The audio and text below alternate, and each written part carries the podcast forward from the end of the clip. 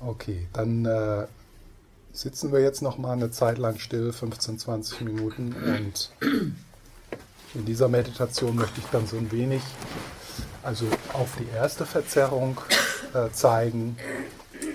Und das ist äh, dass äh, die Verzerrung,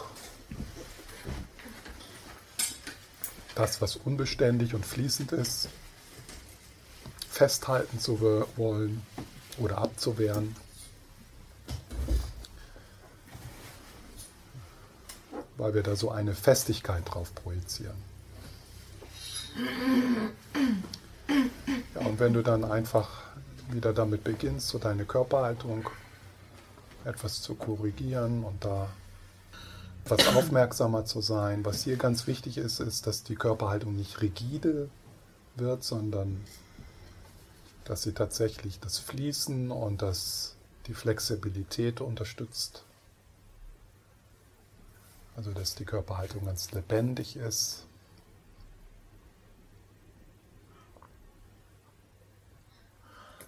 Ja, und dann beginnst du deine Aufmerksamkeit mehr in den Körper zu bringen und dein inneres Leben Und dann schaust du, was du so mitbringst in diesen Augenblick, auch jetzt von der Pause und, und dann wieder als Teil des sich Begegnens, dass du vielleicht mit dem Einatmen, mit deinem Gewahrsein, mit deiner Aufmerksamkeit in den Körper hineinspürst, bis hinunter in die Füße.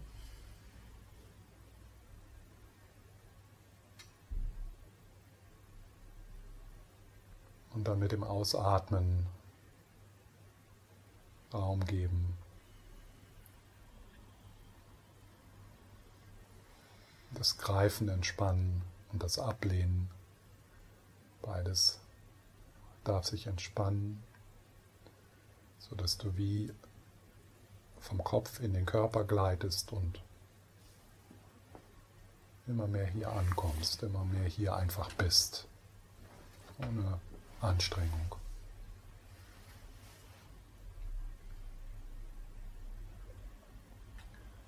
Und das tun wir auch, wenn du das, was du dort findest, wenn das gar nicht so toll ist im Moment.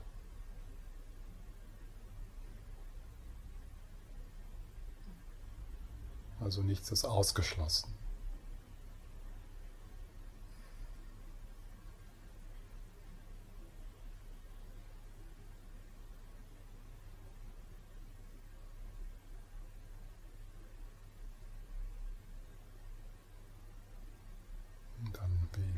Wie geht es deinem Bauch? Kann sich dort, kann das, kann das vielleicht noch etwas weicher sein?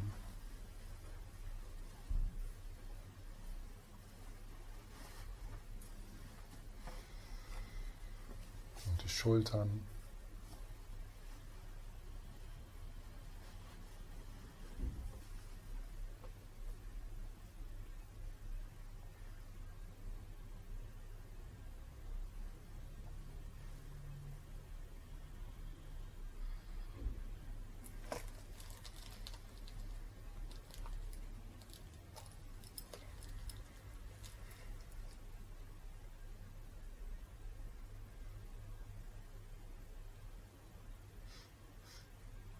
Und wenn du bemerkst, dass du dich verstrickst, dann kehrst du wieder dem Einatmen in das körperlich Spürbare zurück.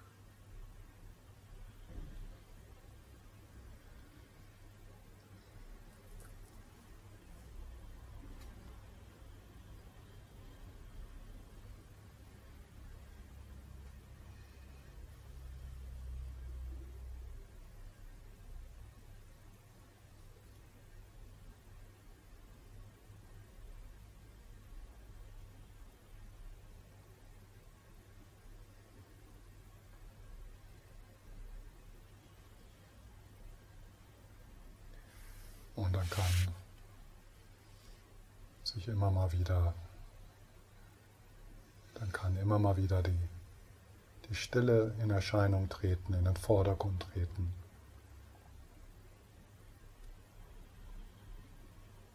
die diesen Moment durchdringt und umgibt.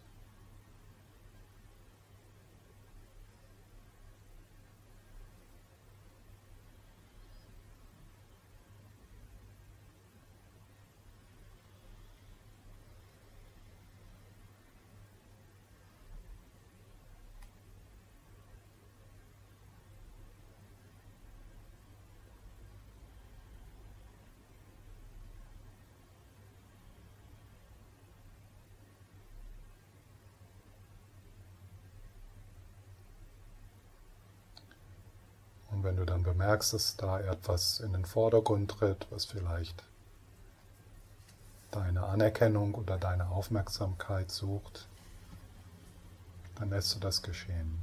Mit dem Einatmen die Erfahrung badend als ein Willkommensgruß.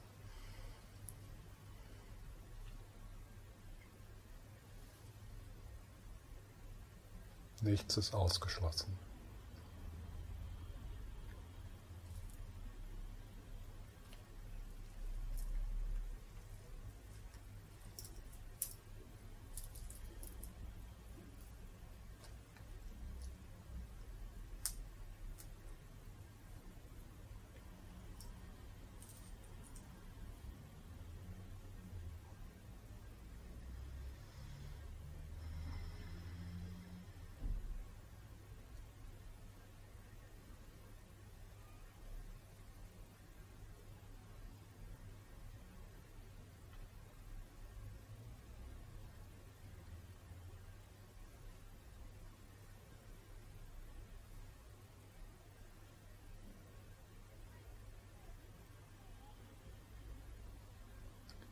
Und wenn du dann bemerkst, dass sich da etwas Druck aufbaut,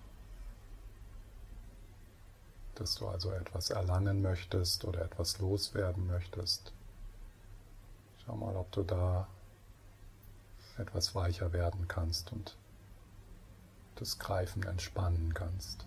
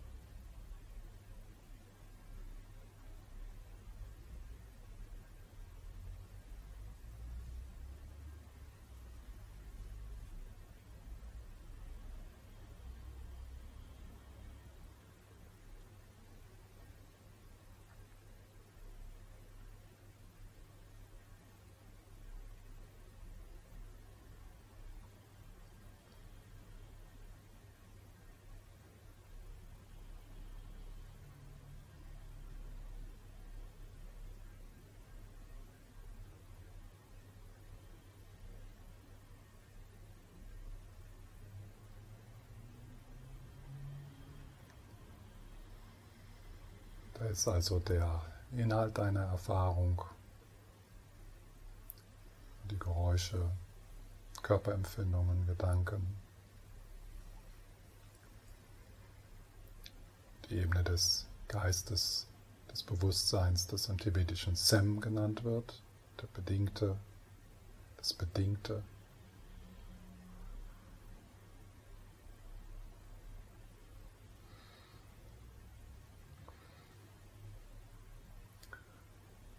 Und ich lade dich ein, mal so für eine Zeit lang ein wenig das Fließende, das Unbeständige zu sehen. Wie da dauernde Bewegung ist, dauernder Fluss.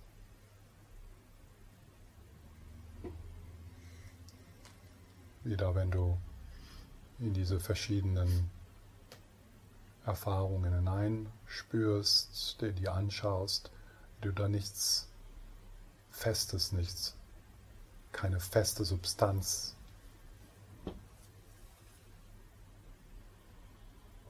findest.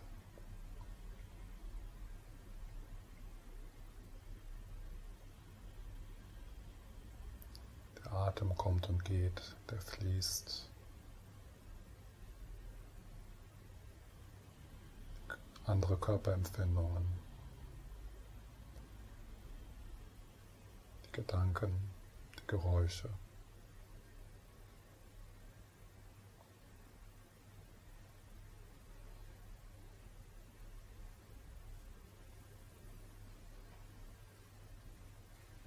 All das findet ja in deinem Bewusstsein statt, in deinem Geist, also die Erfahrung, was immer es auch ist, angenehm, unangenehm oder neutral, ist eine Erfahrung in deinem Bewusstsein, in deinem Geist.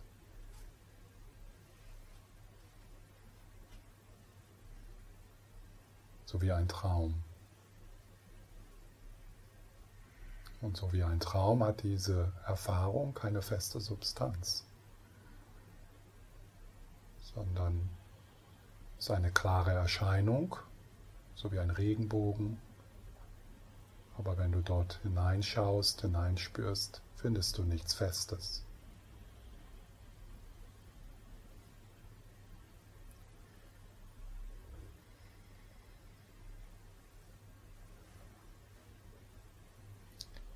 In diesem Sinne kann man sagen, dass dieser Moment wie ein Traum ist. Die Dinge erscheinen in deinem Bewusstsein, haben aber keine Eigensubstanz.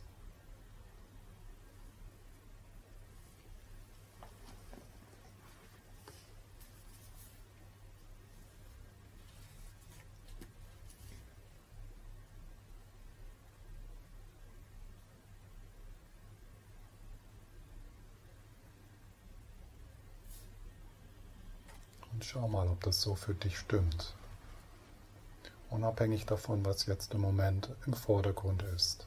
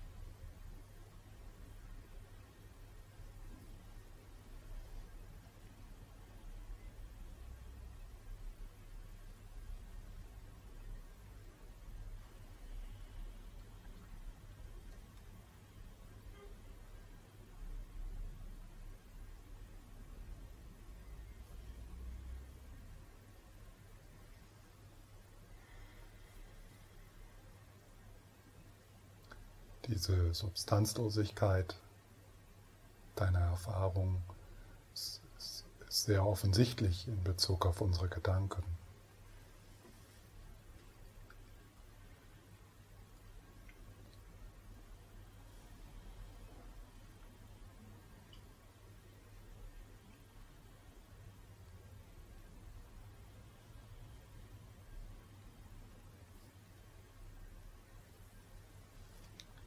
Dann mit dem Einatmen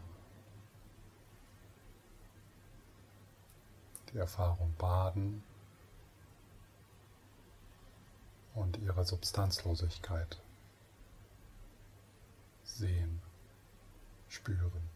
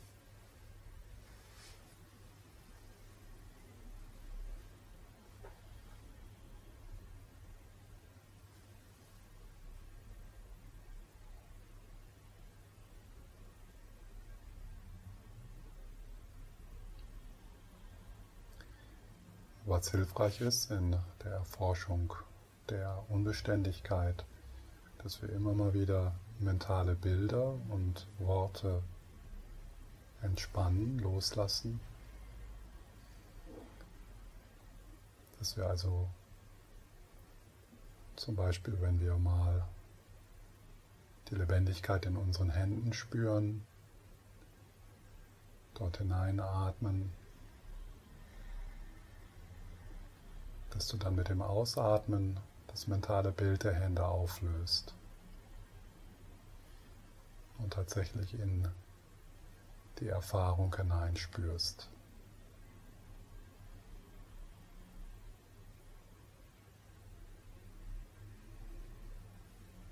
Und in dieser Auflösung auch die Auflösung der Idee, dass es dort in deinem Kopf jemand gibt, der so runter auf die Hände schaut. In den Raum der Hände hineinatmen und direkt sehen oder spüren, dass da nichts Festes, nichts Solides ist.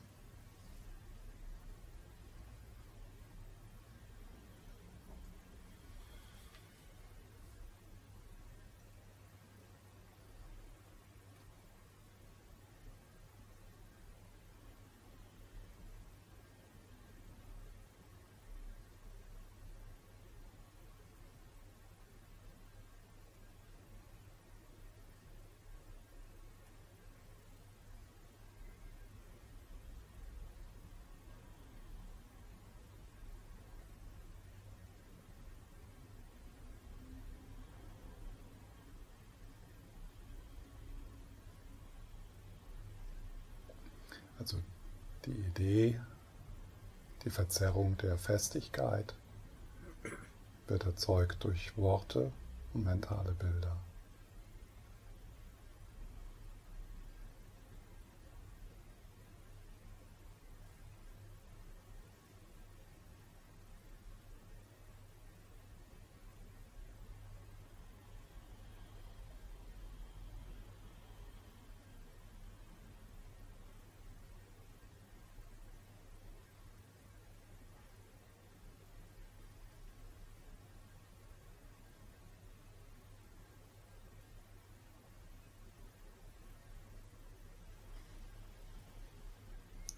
Anders gesagt, durch Projektion, die wir auf die Empfindungen legen.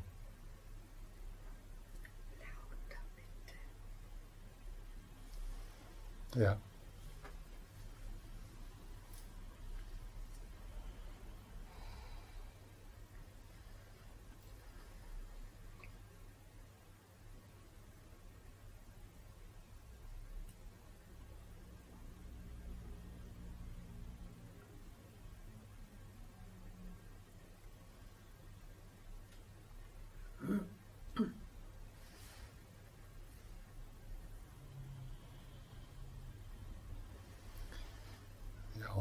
Nochmal, was immer jetzt im Vordergrund ist für dich, ist eine Erfahrung in deinem Bewusstsein, in deinem Geist, wird durch deinen Geist erfahren, ist eine Erscheinung in deinem Geist, so wie ein Traum.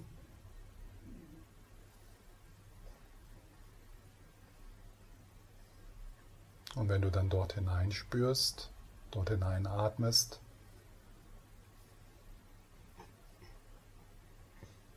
findest du nichts, was eine feste Substanz hätte, sondern eher so wie ein Regenbogen. Klar erscheinend, aber ohne feste Substanz.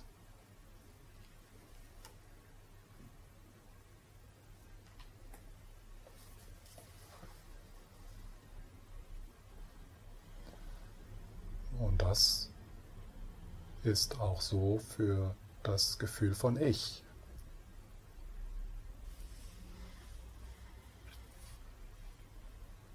Auch das Gefühl von Ich, also diese zentrale Position, die Erfahrung des Körpers ist eine Erscheinung in deinem Bewusstsein, in deinem Geist, im Gewahrsein. Die hat aber keine feste Substanz, so wie eine, ein Regenbogen, so wie ein Traum.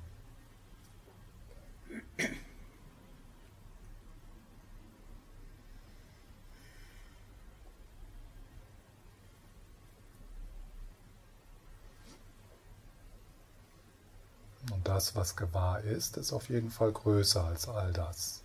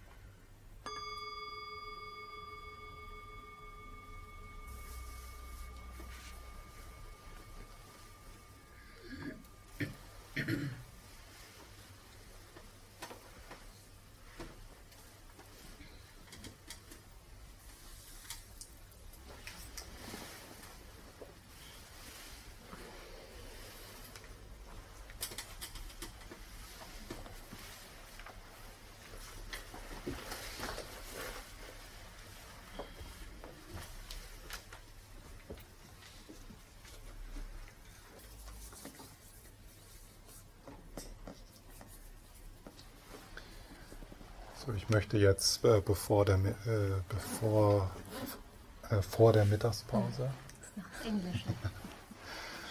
vor der Mittagspause noch so ein bisschen was allgemein über Meditation sagen.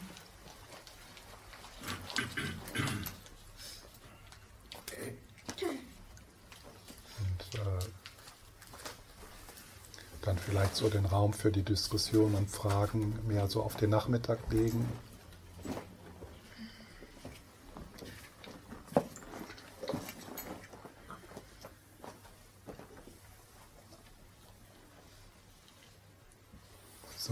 Erstmal das erste nochmal, dass es also so zwei Sichtweisen gibt in Meditation.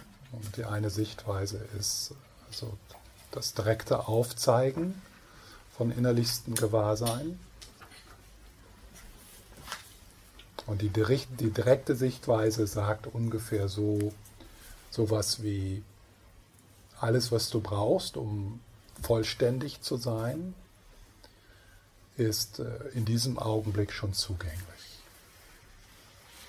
und immer wieder auch erfahrbar. Und in dieser direkten Sichtweise, und das werden wir morgen dann tiefer betrachten, in der, dieser direkten Sichtweise wird auch die Verengung nicht als Problem gesehen, sondern als Ausstrahlung sondern als Ausstrahlung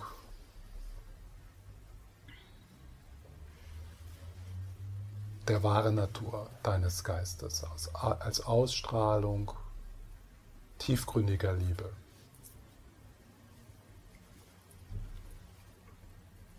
Also in der, in der direkten Sichtweise ist es nicht so, dass die Verengung ein Hindernis ist,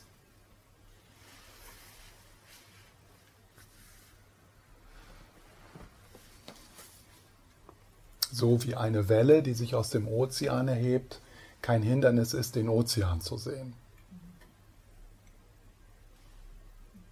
Oder so wie die Sonnenstrahlen nicht die Sicht auf die Sonne verdecken, sondern tatsächlich die Sonnenstrahlen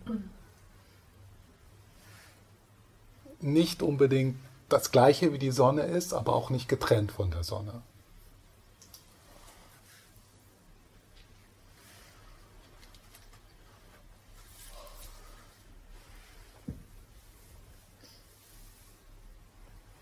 Die Anweisungen, die ich jetzt so gegeben habe in den, in den beiden Meditationen, die so eher in diese Sichtweise passen, ist so, wenn ich dann so sage, ja, da ist Bewegung, aber da ist doch auch die Stille, die alles durchdringt. Ja, also das sind so eher so Anweisungen aus dieser Sichtweise.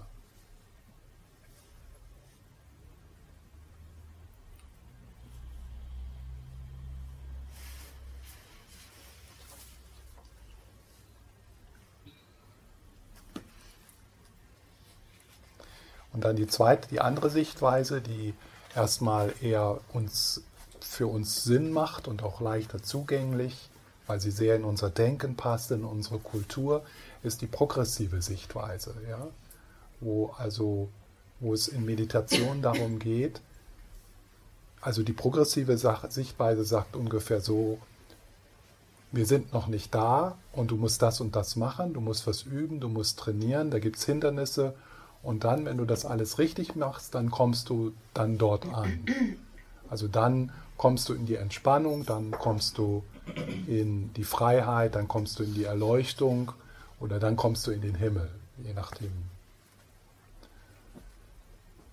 was wir so für Ideen haben.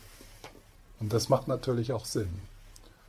Und so die Anweisungen, die ich gebe, die so in die progressive Sichtweise passen. Das sind dann einfach diese Anweisungen, okay, mit dem Atem in den Körper hineinspüren und so weiter und so fort. Also das sind ja alles äh, Dinge, die wir tun. Und äh, die Herausforderung ist halt dann das, sich dort einzulassen auf diese progressive Sichtweise, ohne Druck aufzubauen.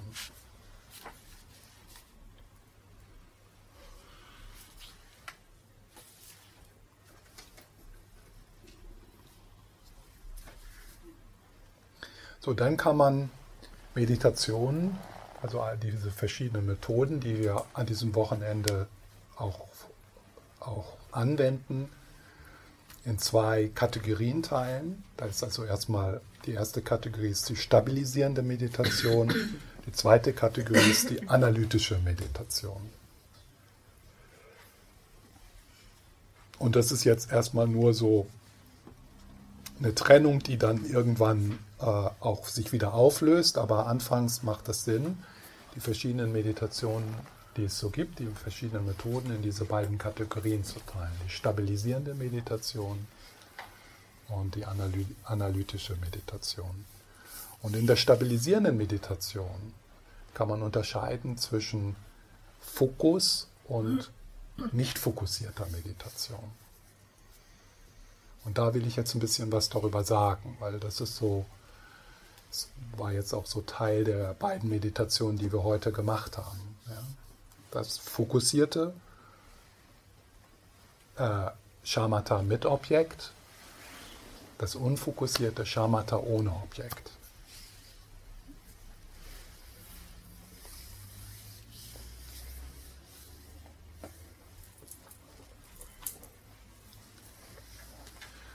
So, das Shamatha mit Objekt, also das, die Fokussierte, das Stabilisieren mit, ein, mit einem Objekt, das ist das, was wir, was wir so oft eigentlich als Meditation verstehen. Oder das sind die Anweisungen, die wir in den verschiedenen Traditionen erstmal bekommen, weil das irgendwie so offensichtlicher ist und handgreiflicher.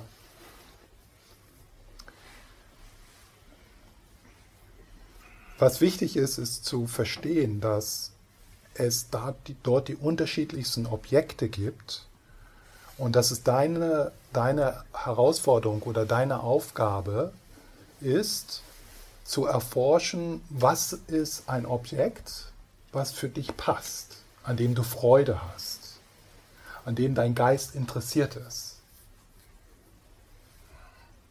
Weil der Fokus, der kann nicht erzeugt werden durch Druck, durch Konzentration. Und das versuchen viele Leute in ihrer Meditation. Die versuchen, den Geist zu stabilisieren, indem sie ihn in, in, in, eine, in eine Gehorsamshaltung prügeln wollen. Und das ist so frustrierend. Und das baut Druck auf. Und dieser Druck ist das Gegen, der Gegensatz von dem, was wir eigentlich finden wollen oder entwickeln wollen in Meditation. Und äh, also das ist so eine, eine Einladung an euch, so zu schauen, okay, was, welches Objekt, wo, welches Objekt, äh, in welches Objekt kann ich mich sozusagen verlieben? Ja, welches Objekt bringt mir Freude? Wo bin ich interessiert? Und das kann, das kann der Atem sein. Und der Atem kann ein, ein wertvolles Objekt sein, aber ja, oft baut Atemmeditation auch unnötigen Druck auf und so eine Langeweile und es ist irgendwie, das passt irgendwie nicht oder da bist du nicht interessiert oder ja, vielleicht ist es für dich eher eine andere Körperempfindung. Ich hatte jetzt in der letzten Meditation so angeboten die Empfindungen in den Händen. Ja, es kann ein, es kann, es kann natürlich, es kann jedes Sinnesobjekt sein, ja, was natürlich auch sehr hilfreich ist, das anzuerkennen, weil wir dann diese Art von Stabilisieren auch während im Alltag immer mal wieder üben können. Ja, einfach mit dem, was wir sehen, was wir schmecken, was wir, äh, was wir, äh, was wir riechen, mit Bewegung. Ja? Also Meditation hat nichts damit zu tun, still zu sitzen. Ja. Yoga, äh, Laufen, äh, Fahrradfahren, äh, also, also, also Tätigkeiten, abwaschen oder sauber machen oder was immer. Also verschiedene äh, Musik, ja. auch was man sieht, also das können alles äh, Objekte sein. Und dann auch in der tibetischen Tradition eines der bevorzugten Objekte der stabilisierenden Meditation ist ein, mentale, ein, ein mentales Objekt, zum Beispiel die Präsenz deines Lehrers.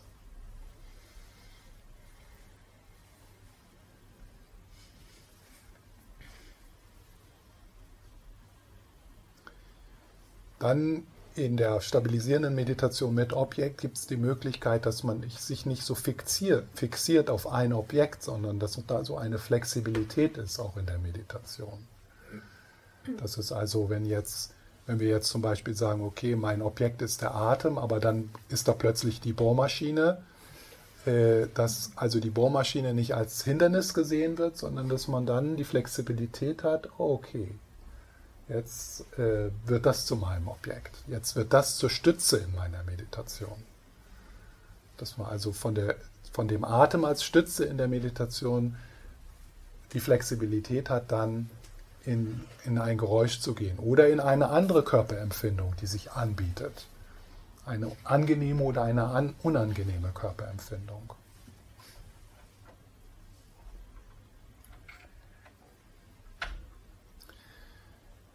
So, dann die zweite, äh, die zweite Methode der Stabilisation ist äh, die, die Meditation ohne Objekt ohne Objekt ist vielleicht nicht so ein gutes Wort dafür.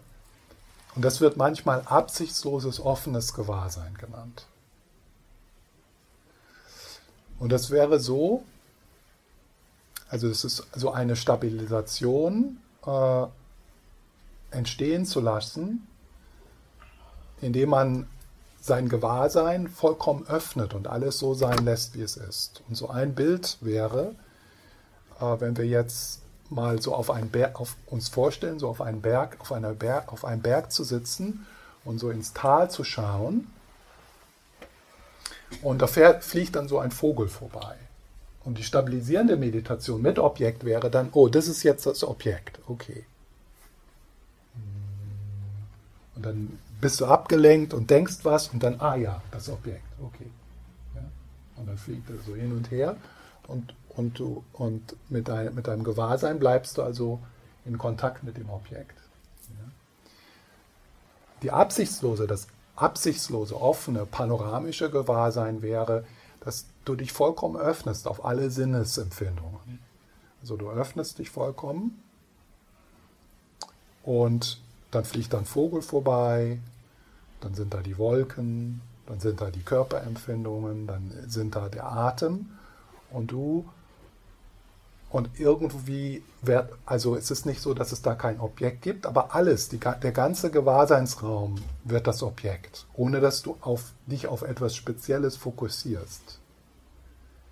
Und nicht nur werden alle, alle, alle Dinge Teil deiner Meditation, sondern, also nicht nur das, sondern was Teil dieses, dieses Objektes ist, ist der Raum, in dem alle diese Dinge stattfinden. Beides.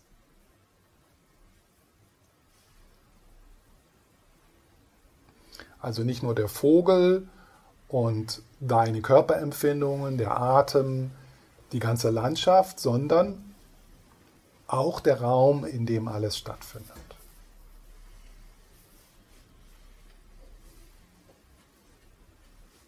Nach der, äh, nach der Pause heute Nachmittag will ich mal so ein bisschen äh, damit spielen. Ja? Also, dass, dass ihr so erforscht den Unterschied zwischen einer mehr fokussierten Meditation und dann die Möglichkeit zu erforschen, hm, liegt das mir, spricht mich das an?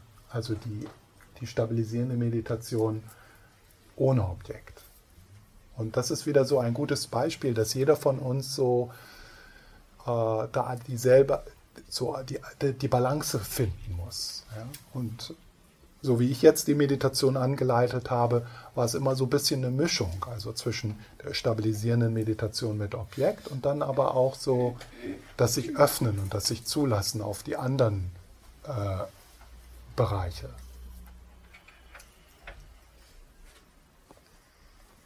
Und es ist die äh, das Schamata ohne Objekt, das offene, absichtslose Gewahrsein, das so ganz natürlich dann in die Erforschung von innerlichstem Gewahrsein.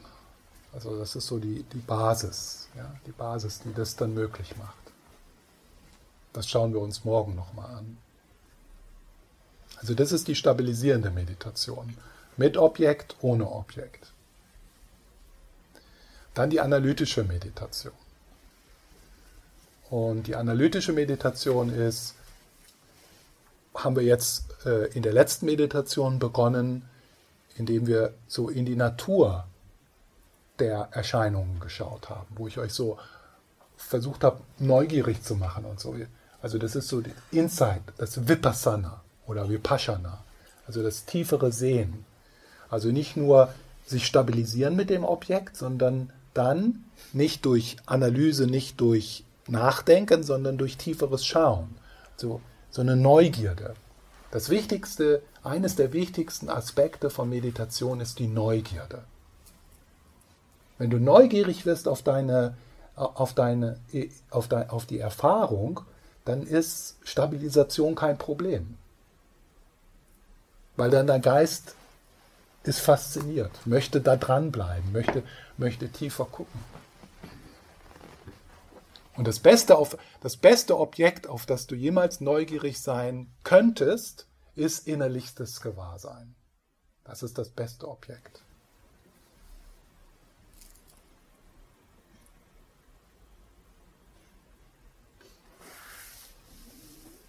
Morgen möchte ich euch neugierig machen auf innerlichstes Gewahrsein. Dass das eure Leidenschaft wird. Ja?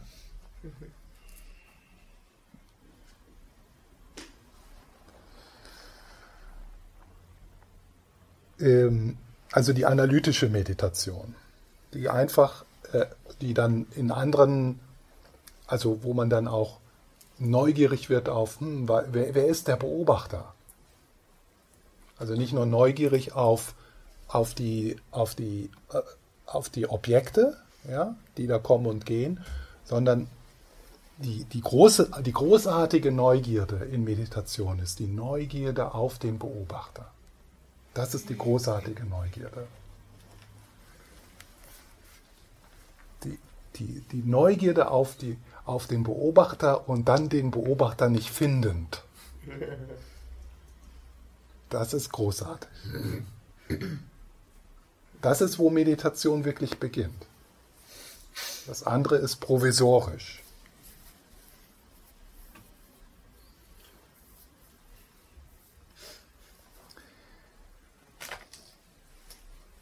Was so in, unter dem Wort Vipassana verstanden wird, also Einsichtsmeditation, ist etwas unterschiedlich von der Theravada-Tradition und der Mahayana-Tradition. Also in der Mahayana-Tradition ist Vipassana die Neugierde und die Untersuchung des Beobachters. Das ist Vipassana in der Mahayana-Tradition.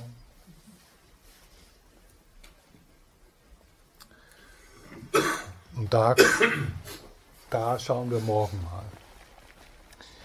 mal. Ähm, die zweite äh, äh, Methode, die auch noch in diese, in diese analytische Meditation gehört, ist äh, so die Kontemplation. Ja?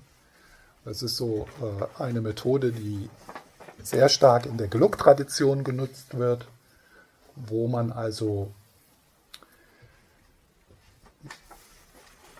äh, wo man den konzeptuellen Geist nutzt durch, äh, durch, durch Kontemplation, ähm,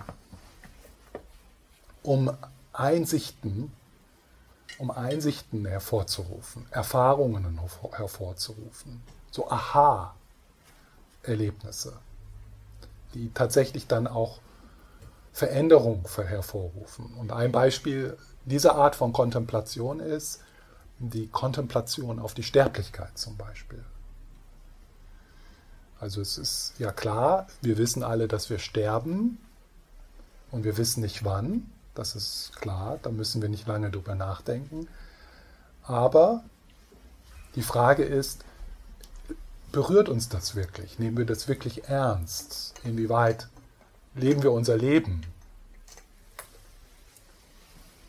aus dieser Einsicht heraus? Und diese Art von Meditation hilft uns, so etwas, was wir intellektuell zwar leicht verstehen können, aber dass wir nicht wirklich in, also so sagen wir mal, in, in den in, in, unsere, in, unser, in unser Sein bringen. Ja? Dass wir also zum Beispiel Kompromisse machen oder nicht den Mut haben, authentisch zu sein oder dass wir, dass wir Dinge tun und sagen, die, die, äh, die nicht im Einklang sind mit dem, was für uns wesentlich ist. Und die Meditation auf die Sterblichkeit kann da so eine Unterstützung sein, dass wir immer wieder uns stoßen auf das, was für uns wesentlich ist und dem auch Raum geben.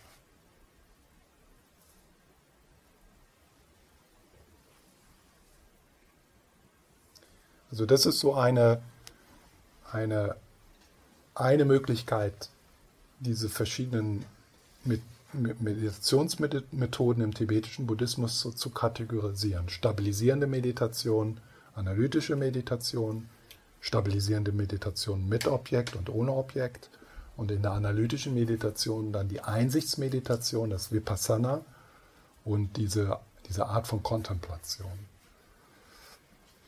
Und natürlich, das geht einher. Also äh, jede analytische Meditation ist in einem gewissen Sinne auch stabilisierende Meditation, denn in einer analytischen Meditation bleibt man ja beim Objekt. Ja. Und je, je, je stabiler dein, dein Geist ist, desto kraftvoller ist die, die Einsichtsmeditation, aber auch die Kontemplation. Also es geht, es geht so einher. Manchmal ist es so, dass man vielleicht so etwas das Stabilisierende betont und das so eher übt in seiner Meditation. Und manchmal in, in manchen Methoden verbindet man das dann sehr. Ja.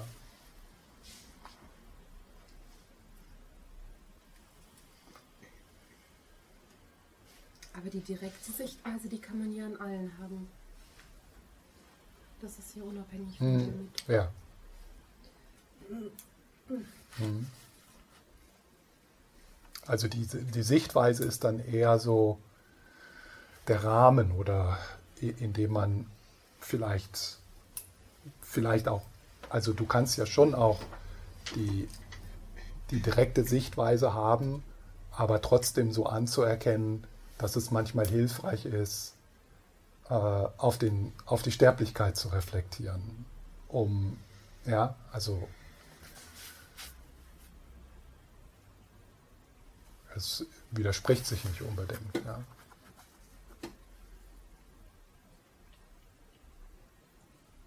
Und was ist eigentlich der Vorteil von der progressiven Sicht? Also ist es, also das ist jetzt vielleicht auch eine komische Frage, aber ist es so, dass, also dass es einfach so Stufen sind, sein mm. können? Und man kann es als Stufen sehen, aber man kann auch ja. dann wieder die Stufen auflösen. Ja. Äh weiß nicht, ob man da von Vorteil sprechen kann oder, sondern ist es vielleicht so ein, auch so ein, ein persönliches, ein persönliche, äh, so ein persönlicher Vorzug oder sagen wir mal so, es ist manchmal hilfreich, wenn jemand in der Krise ist oder auch wenn du selber in der Krise ist, damit zu beginnen, äh, ja, also ein, Anerkan ein Anerkennung und ein Wertschätzen der Krise und ein Anerkennen, dass du selber oder die andere Person verstrickt ist und dass es und dann anbieten, hier, da kannst du etwas tun, um das aufzulösen.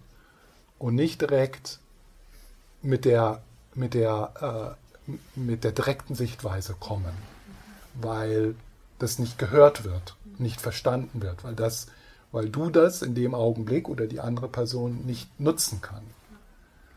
Und das, und das ist ja, also es ist so ein, was, was Skillful Means genannt wird im Buddhismus, ja. Hilfreiche Mittel oder so, ja. Dass du also so schaust, wo bin ich und, und selbst wenn du jetzt eher so eine direkte Sichtweise hast und das auch so der Schwerpunkt deiner Meditationspraxis ist, ist es sicher auch hilfreich, zum Beispiel Yoga zu üben oder andere Hilfsmittel zu verwenden, um Verengung aufzulösen. Verengung aufzulösen, die leer ist und wo du auch niemanden findest, der diese Verengung hat, aber trotzdem äh, es manchmal hilfreich ist, so eine, eine provisorische Methode zu haben, so dass die direkte Sichtweise nicht nur so eine Idee ist, sondern tatsächlich gespürt oder gelebt oder verkörpert ist. Und, und natürlich, während du progressive Methoden verwendest, also die Lamrim-Methoden oder Psychotherapie oder sowas, natürlich, so, so weit es geht und so weit es für dich erfahrbar ist, bringst du immer auch dein, den Stand, den du hast, in Bezug auf die Leerheit aller dieser Dinge.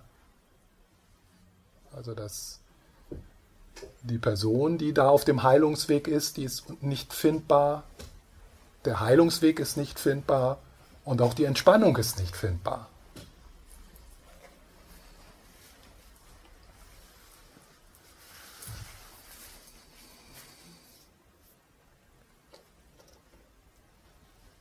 Schön leer, wenn da nichts findbar ist. Ganz schön.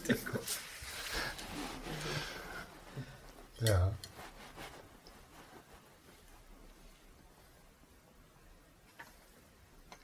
Ja. Gibt es noch irgendwelche Fragen zur.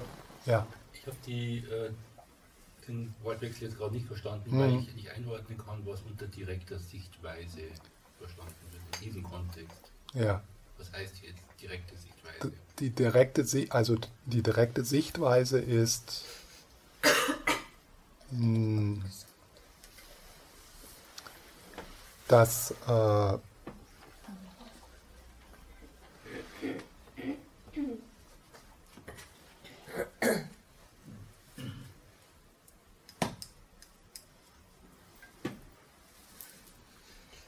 die, die direkte Sichtweise ist die Erfahrung, dass das, was du suchst, Heilung, Frieden, Einssein, Entspannung, etwas ist, was in diesem Moment zugänglich ist, ganz direkt. Dass also das, was du suchst, nicht etwas ist, was irgendwo in der Zukunft ist, wo du etwas machen müsstest, um dorthin zu kommen. Die, die, direkte Sichtweise ist Jesus, der sagt, der Himmel ist jetzt. Und nicht äh, in zehn Millionen Jahren, wenn, wenn du genug gebetet hast. Und in, die Methode der direkten, der direkten Sichtweise ist äh, die Leerheit dessen, was angeblich uns trennt oder uns zu trennen scheint, das zu sehen.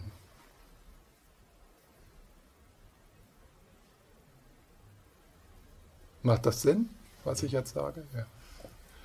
Und es, es ist in Verbindung, also es ist auch Teil unserer Erfahrung, so wie ich gestern so gesagt habe, dass es immer wieder auch, vielleicht sogar in den schlimmsten Krisen in unserem Leben, immer wieder sozusagen mal für kurze Momente das Licht aufscheint. Also dass plötzlich so, wow, da ist, ja, das ist unglaublich schwierig, aber da ist auch, äh, da ist gleichzeitig auch Liebe und Raum und das ist alles, es ist alles klar erscheinend, aber auch irgendwo transparent. Dass also Erleichterung einbrechen kann, immer wieder in unserem Leben, ohne dass sich das, was in unserem Leben passiert, verändern müsste. Und das wäre dann so ein Aufblitzen dieser, äh, dieser Sichtweise, eine Erfahrung, ja, eine Erfahrung, dass wir immer in der Präsenz Gottes sind, auch in der Krise. Und dass vielleicht auch die Krise selbst, die Krise selbst, die irgendwo so als Hindernis gesehen wird, etwas, was überwinden muss, um ganz bei Gott zu sein, dass ja auch das, jetzt sagen wir mal im, im buddhistischen, auch das leer ist.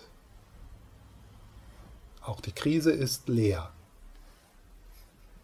Leer heißt jetzt nicht, dass sie nicht existiert. Ja? Also das ist jetzt, da muss man dann bisschen beginnen zu verstehen, was mit Leerheit genannt wird, was mit diesem Wort leer genannt wird.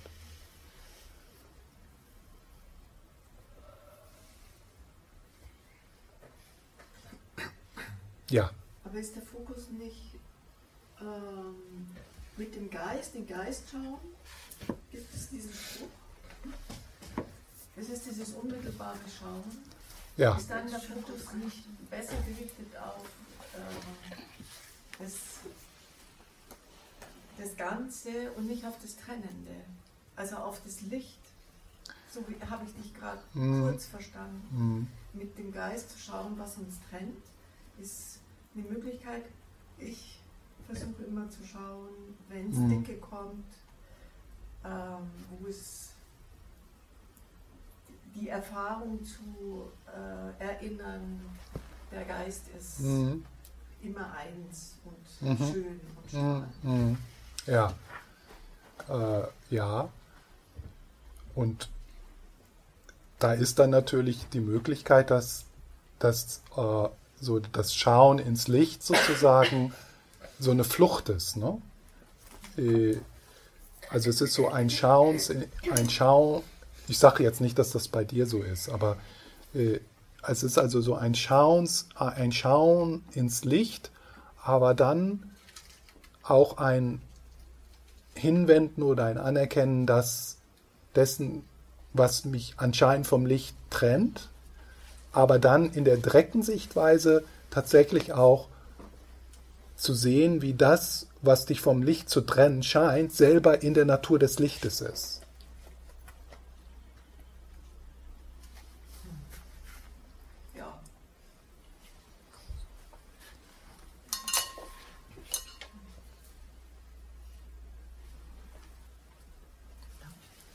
Ja.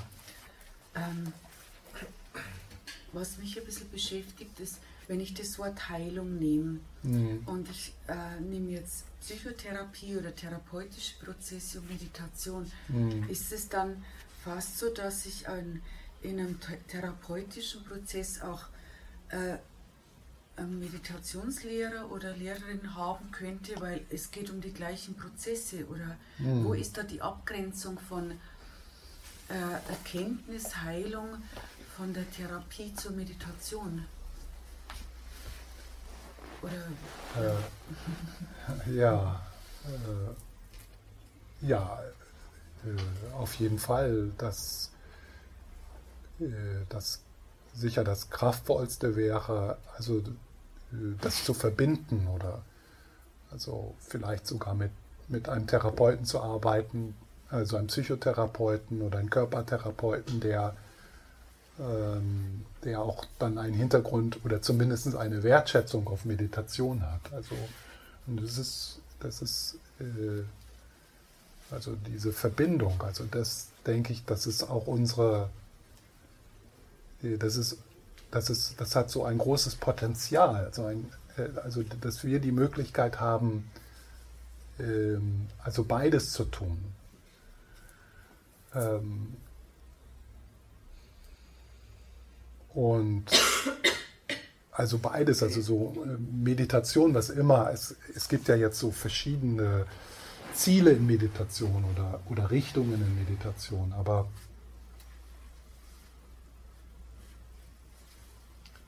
die, das würde auf jeden Fall, also jeder, diese verschiedenen Spielarten von Meditation würden sicher alle einen psychotherapeutischen Prozess auch äh, unterstützen.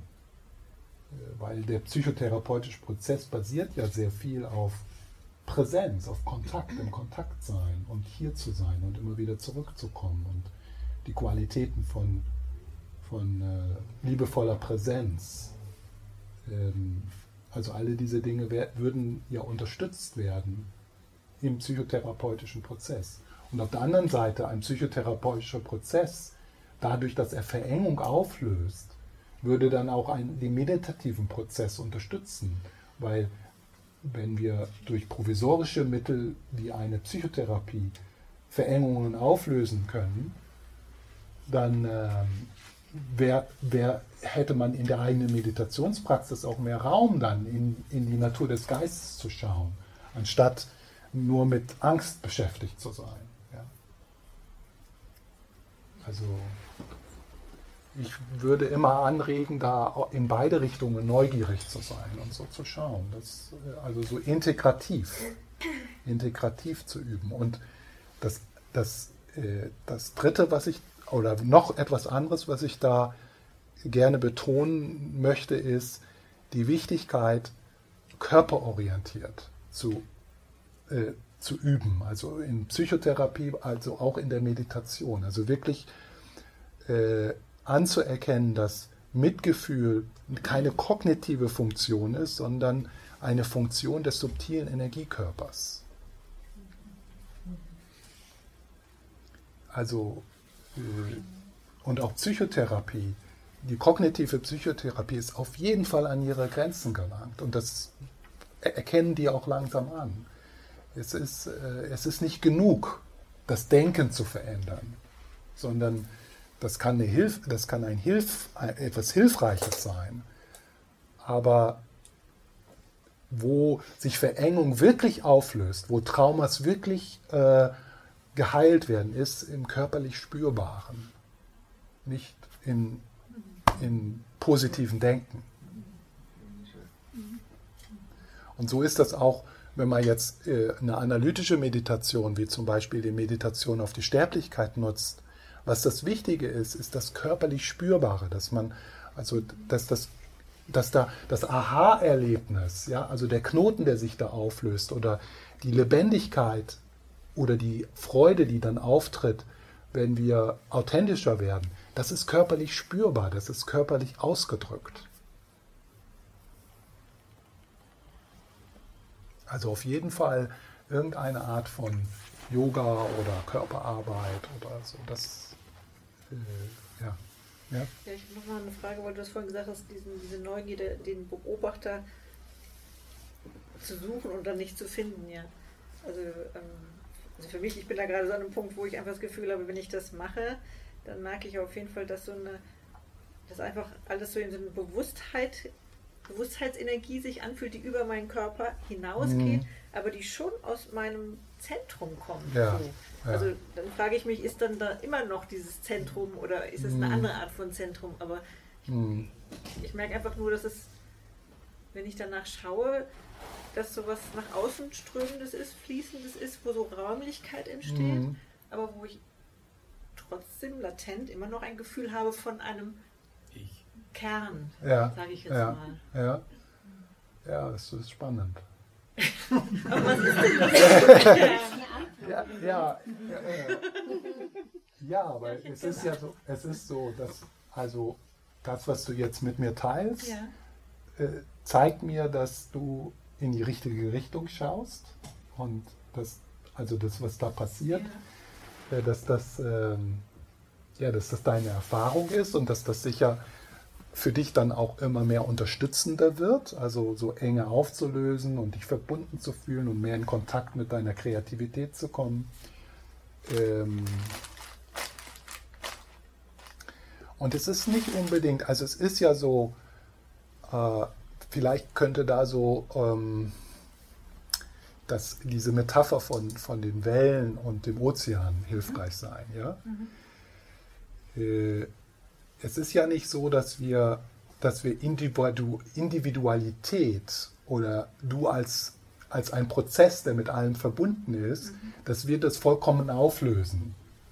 ja, sondern ja, äh, du bist, wenn wir jetzt mal äh, das, Wellen, die, das Wellenmetapher nehmen, du bist so eine Welle und ich bin eine Welle und wir sind einzigartig, aber auch eins.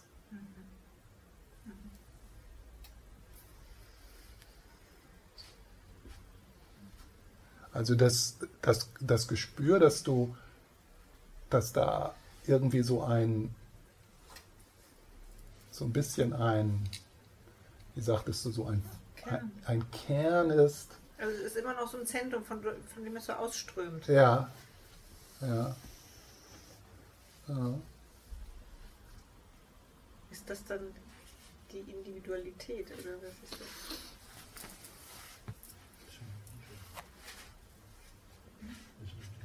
das? Äh, so eine Möglichkeit wäre äh, dann zu, äh, dann zu, in dem Moment, wo du das merkst, oder ist so ein Kern, hm. wer schaut sich diesen Kern an?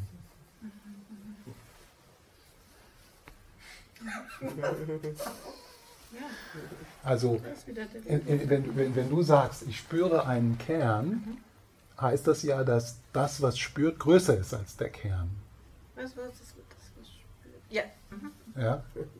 Und was ist das, was, was da größer ist als der Kern? Gut, schau ich mal. Ja. Gut. Ja. Okay.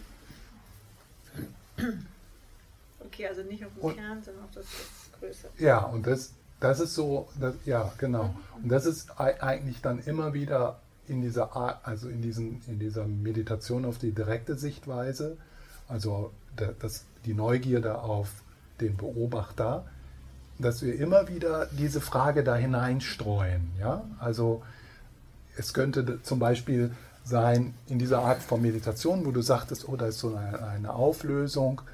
Und diese, diese Art von Erfahrung, die kann recht dramatisch sein oder äh, sagen wir mal glückselig. Ja?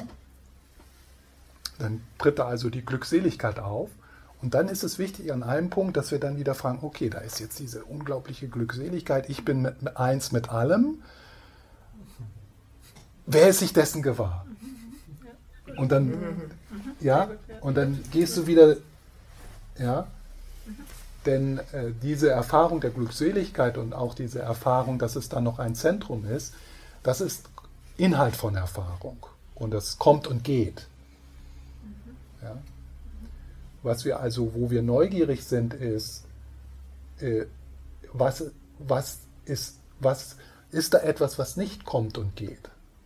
Also es ist quasi der Raum, der das hält. Der Raum, der das hält, der Kontext, mhm. in dem das stattfindet. Mhm. Ja.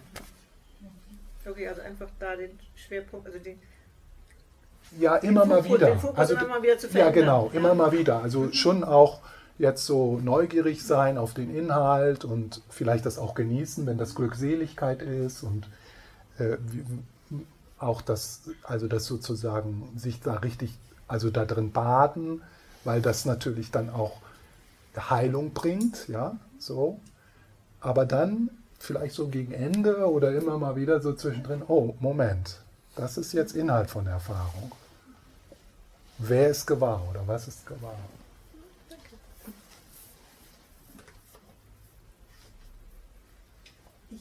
gerne manchmal beim Fernsehschauen. Mhm. Bei meiner Lieblingsserie.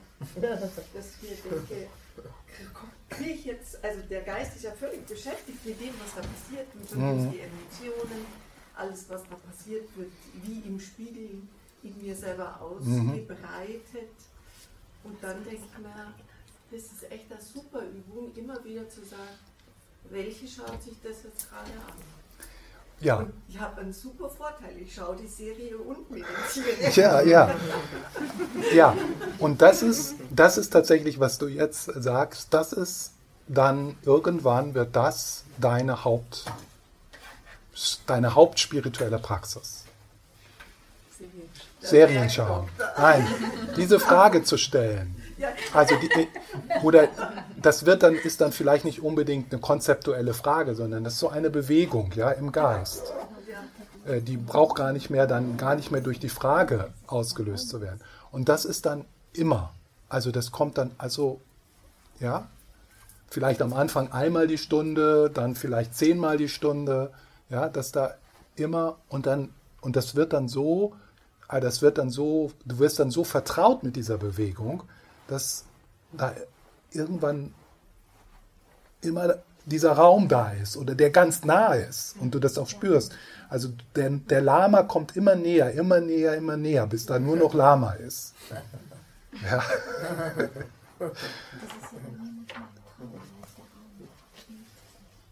ja. Und dann braucht man auch, du brauchst keine andere spirituelle Praxis als das. Also die ist, die, die ist vollständig, die deckt alles ab. Die deckt Bodhicitta ab, die deckt Leerheit ab, die deckt, die deckt Stabilisation ab.